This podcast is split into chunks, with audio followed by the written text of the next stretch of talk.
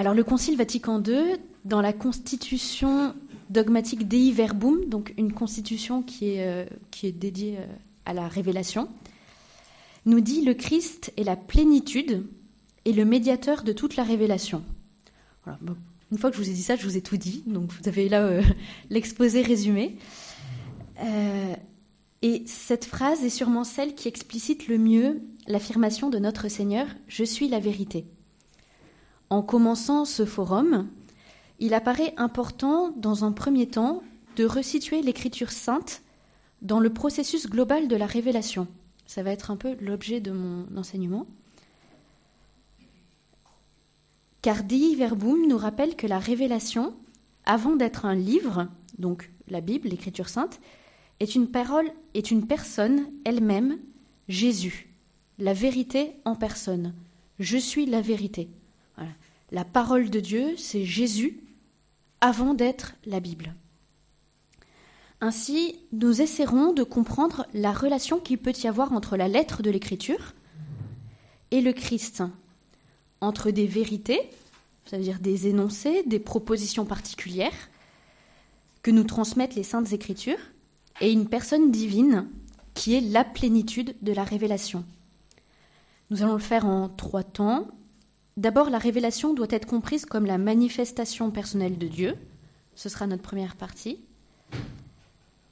Qui n'est accessible au travers de la fidélité qu'au travers de la fidélité au dépôt révélé, donc euh, à la lettre de l'écriture, qui exprime seul authentiquement le mystère, voilà, et qui, euh, qui peut être interprété qu'avec la tradition, l'écriture et le magistère.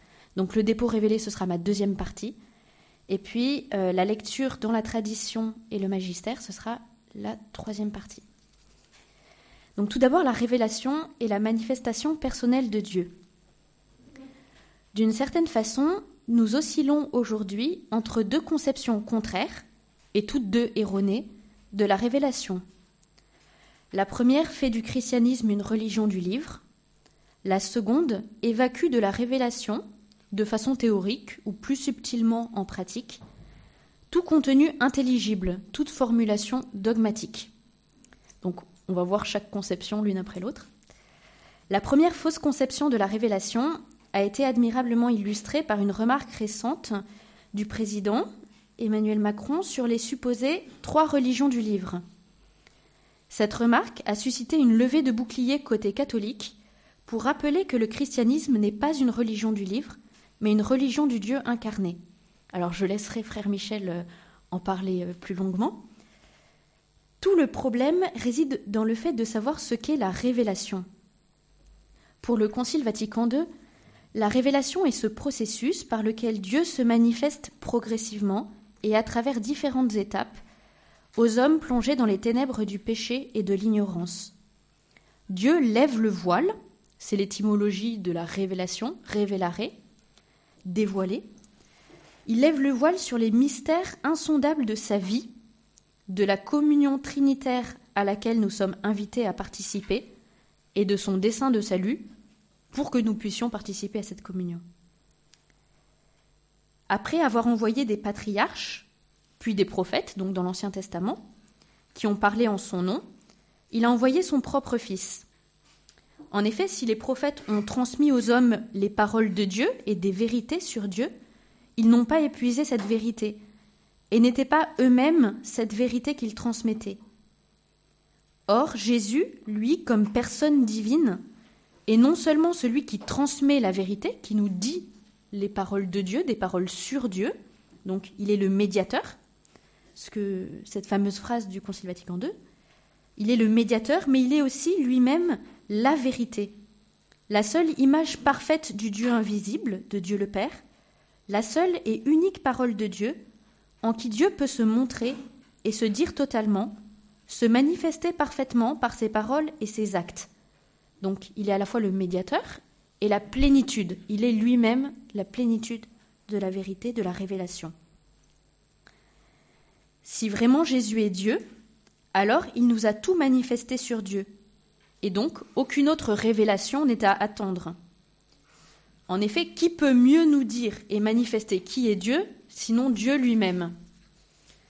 C'est pourquoi le Concile affirme que Jésus est le médiateur, il nous transmet la vérité sur Dieu en plénitude, et la plénitude de la révélation, il est Dieu lui-même. Une personne, Jésus, nous donne donc accès auprès du Père. C'est en le contemplant et en nous unissant à lui que nous vivons de la vie même de Dieu. Le Christ est ainsi au fondement de la vie d'union avec Dieu, non pas seulement et d'abord par un moyen externe, donc en l'occurrence un livre, qui serait comme une liste d'informations sur lui, une liste de conseils pour arriver à le suivre, mais il le fait d'abord par le don de sa vie, la grâce qui nous est donnée dès le baptême, pour qu'il puisse nous hisser à sa hauteur. En somme, nous aurions été bien malins s'il ne nous avait laissé qu'un livre, et après, débrouillez-vous. Mais il nous a donné l'Esprit Saint pour que la connaissance extérieure donnée par le livre se transforme en une union intérieure, une action transformante en nous. Nous pouvons ainsi aller plus haut que nos possibilités limitées de connaître et d'aimer, pour à la fois connaître ce qui nous dépasse et y adhérer par la foi, qui nous permet de toucher Dieu, d'adhérer à lui, ce que nous sommes incapables de faire par nous-mêmes, en raison de la distance infinie qui nous sépare de lui et du péché. C'est ainsi qu'il nous montre le visage du Père, et par son action rédemptrice nous réintroduit dans notre milieu vital, qui est le sein même de Dieu, la Trinité. La révélation déborde donc la notion de livre, même si elle la comprend. Le livre, la Bible, lu avec l'assistance de l'Esprit Saint qui l'a inspiré, est un des moyens, un des canaux par lesquels la révélation, la révélation nous est transmise. La révélation ne se réduit donc pas à un livre tombé du ciel, une sorte de Coran incréé version chrétienne, code de loi extérieur qui nous dirait qui est Dieu et ce que nous devons faire pour essayer de lui plaire. Pourtant, à force de souligner cette dimension fondamentale, et évidemment première de l'intériorité et du contact personnel avec Jésus, certains en viennent à négliger la part de contenu intelligible, de vérité au sens de proposition révélée, donnée pour exprimer de façon authentique le mystère du Christ. Et donc par là, ils négligent la médiation nécessaire de l'Église, des apôtres, la dépendance à la foi de l'Église, à un donné révélé, à des dogmes. C'est donc ma deuxième partie, le dépôt révélé. J'ai même entendu affirmer que la foi ne se transmettait pas, puisqu'elle est une union personnelle avec Dieu, et que nulle part l'Écriture ne parlerait de dépôt à garder fidèlement. Donc c'est évidemment, euh, c'est évidemment faux. Et dans ce cas-là, on a le plus grand mal à interpréter, par exemple, 2 Timothée 1,14 garde le dépôt de la foi dans toute sa beauté, avec l'aide de l'Esprit Saint qui habite en nous, ou bien Tite, il doit être attaché à la parole digne de foi, celle qui est conforme à la doctrine, oulala, pour être capable d'exhorter en donnant un enseignement solide et aussi de réfuter les opposants. Fin de citation. En somme, il faut remettre en question la conviction qu'une découverte personnelle de Jésus-Christ primerait sur la transmission de la doctrine, comme si les deux pouvaient être déconnectés sans dommage.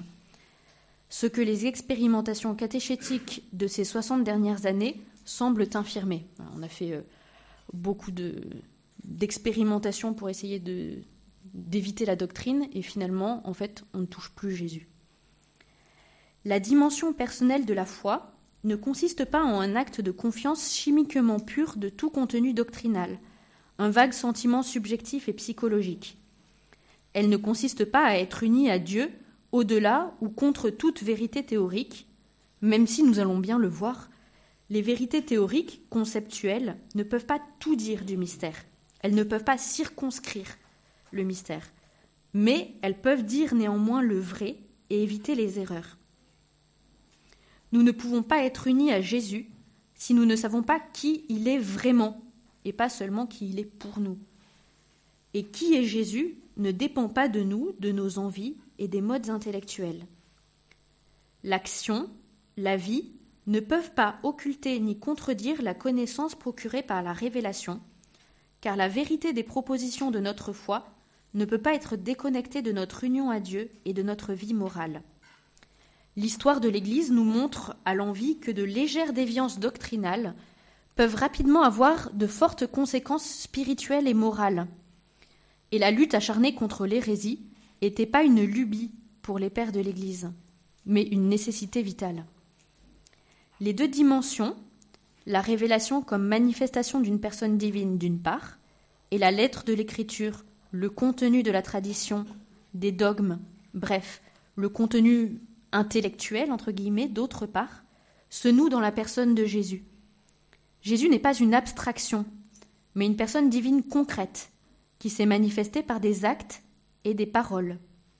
Ce sont alors ces actes et ces paroles, tels qu'ils nous sont transmis, qui permettent d'entrer dans une plus grande intelligence du mystère de son être.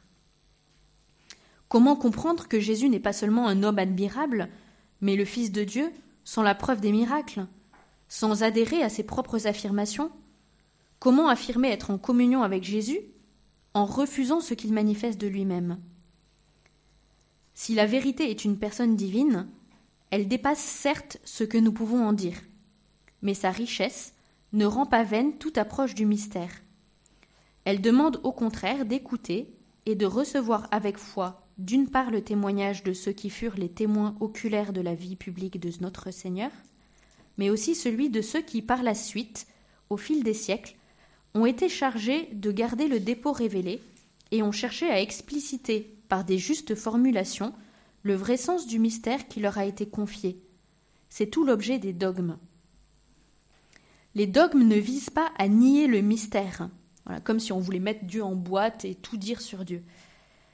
Non, mais ils nous aident à ne pas tomber dans l'idolâtrie, c'est-à-dire dans le fait de se construire une fausse image de Dieu, souvent à notre mesure. Bien sûr, les paroles et les actes de Jésus, tout comme les dogmes, ont une forme adaptée à nous, donc humaine, donc partielle.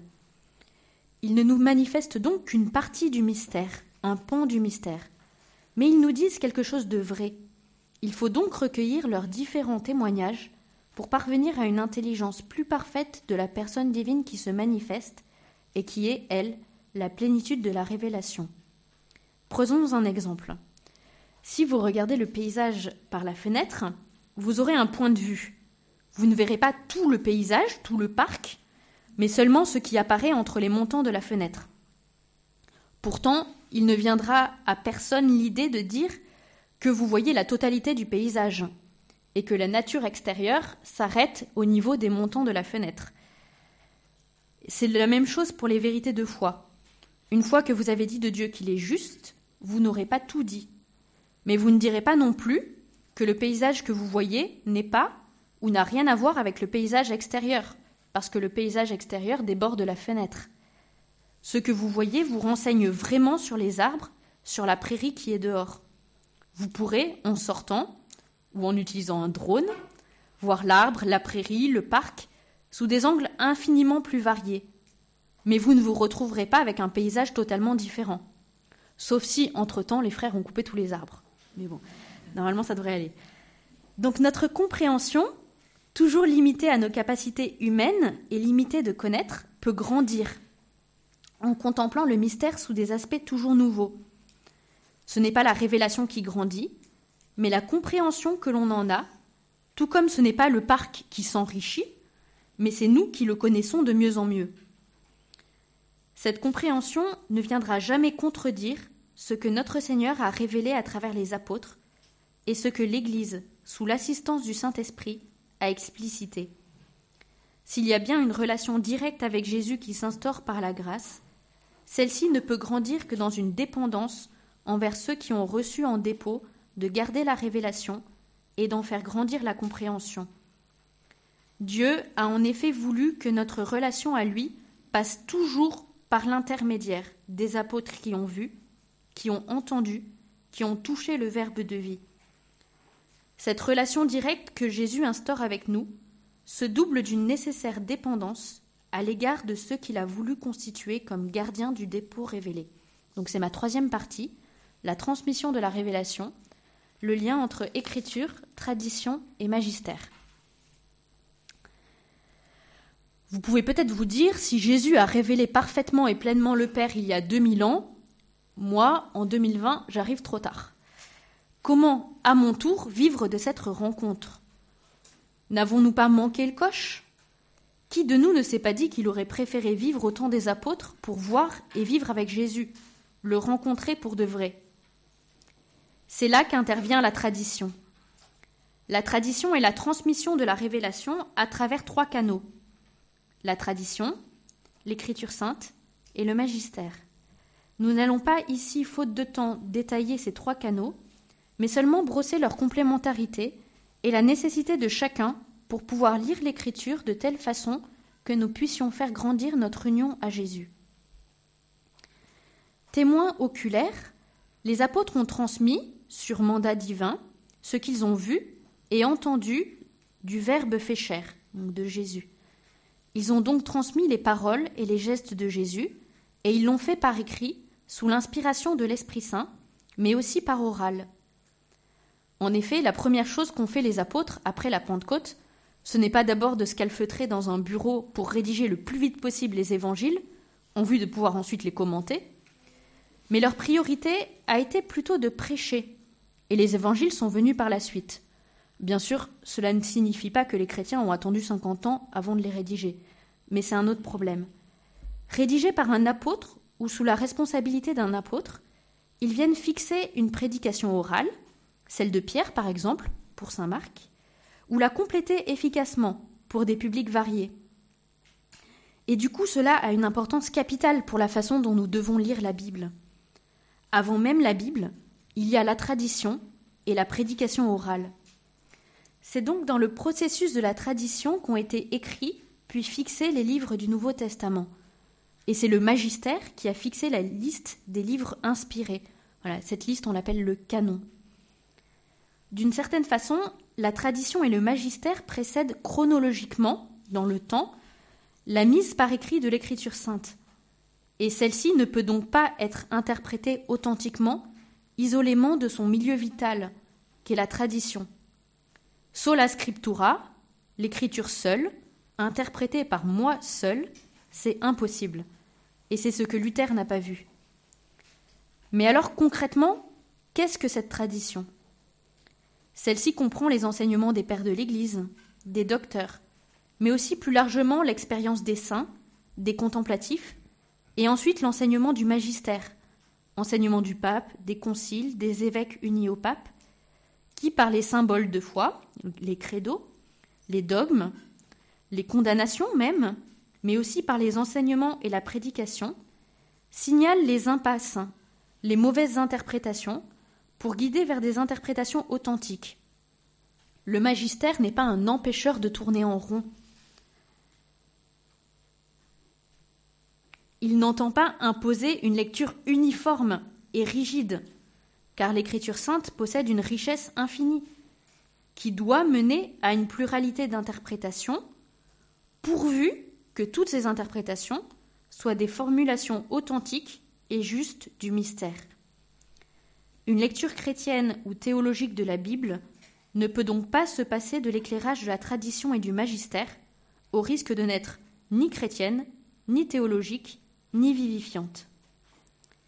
Mais la tradition est encore plus que la simple transmission d'un dépôt révélé de vérité sur Jésus, elle est aussi la transmission de tout ce par quoi Jésus nous est rendu présent aujourd'hui, ce par quoi il nous parle et nous conduit aujourd'hui dans la foi, ce qui rend l'Écriture sainte agissante. Expliquons. Jésus, lors de l'ascension, demande à ses apôtres non seulement de prêcher, mais aussi de baptiser.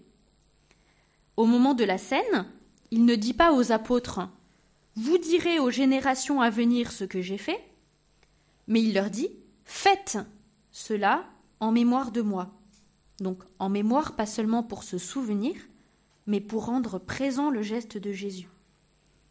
Ainsi, les apôtres sont chargés non seulement de transmettre les paroles de Jésus, mais aussi de renouveler certains de ses actes, les sacrements, non pas par une simple répétition, au service de la mémoire, du souvenir, mais pour que ce soit Jésus qui agisse par eux.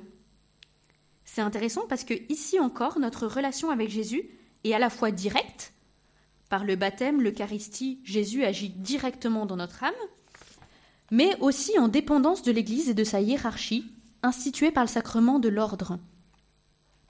La tradition comprend donc aussi sacrement, liturgie, hiérarchie, institution, doctrine, vie, culte. Dei Verbum, donc la constitution euh, du Concile Vatican II, donne de la tradition une définition remarquable. Je cite Quant à la tradition reçue des apôtres, elle comprend tout ce qui contribue à conduire saintement la vie du peuple de Dieu et à en augmenter la foi. Et elle poursuit en soulignant que la tradition est ce par quoi l'Église transmet non seulement, seulement ce qu'elle croit, credo, doctrine, mais en premier lieu ce qu'elle est, le lieu de la communion avec Dieu. La tradition rend Jésus présent aujourd'hui et permet que nous lui soyons unis, peut-être encore plus profondément que du temps des apôtres. Pensons par exemple à la communion eucharistique. Tout comme la révélation et communication personnelle de Dieu et communication de vérité sur Dieu, de même la tradition transmet à la fois la présence de Jésus qui agit et les vérités qui nous permettent de connaître authentiquement le mystère, d'où la nécessité d'une juste formulation qui nous mette en contact véritable avec le mystère non déformé. Concluons. Dieu s'est donné totalement et s'est fait connaître en Jésus. Il nous a rendu présente cette révélation par le moyen de la sainte tradition et de l'écriture sainte lue avec le magistère. Qu'en retenir donc au début de notre session? Deux points. Tout d'abord, toute l'écriture sainte, qu'il s'agisse de l'Ancien Testament ou du Nouveau Testament, nous parle de Jésus. La lettre de l'écriture, les vérités qui y sont contenues, par elles-mêmes, nous font atteindre Jésus. On dit que la foi ne s'arrête pas à l'énoncer, mais qu'elle nous, nous conduit jusqu'à la réalité divine elle-même. De là, c'est notre deuxième point, il importe de s'interroger sur la façon dont nous devons lire cette écriture sainte pour qu'elle ne nous livre pas seulement des informations intéressantes mais mortes, mais un contact vivant avec notre Seigneur. La constitution des Verbum met l'accent sur la nécessaire réception par l'homme des dons divins. Je cite Le Concile entend proposer la doctrine authentique sur la révélation et sur sa transmission, afin que, en entendant l'annonce du salut, le monde entier y croit Qu'en croyant, il espère, qu'en espérant, il aime. L'acte de foi, euh, fin de citation. L'acte de foi doit donc déboucher sur une remise de soi abandonnée et confiante en Dieu dans l'obéissance de la foi.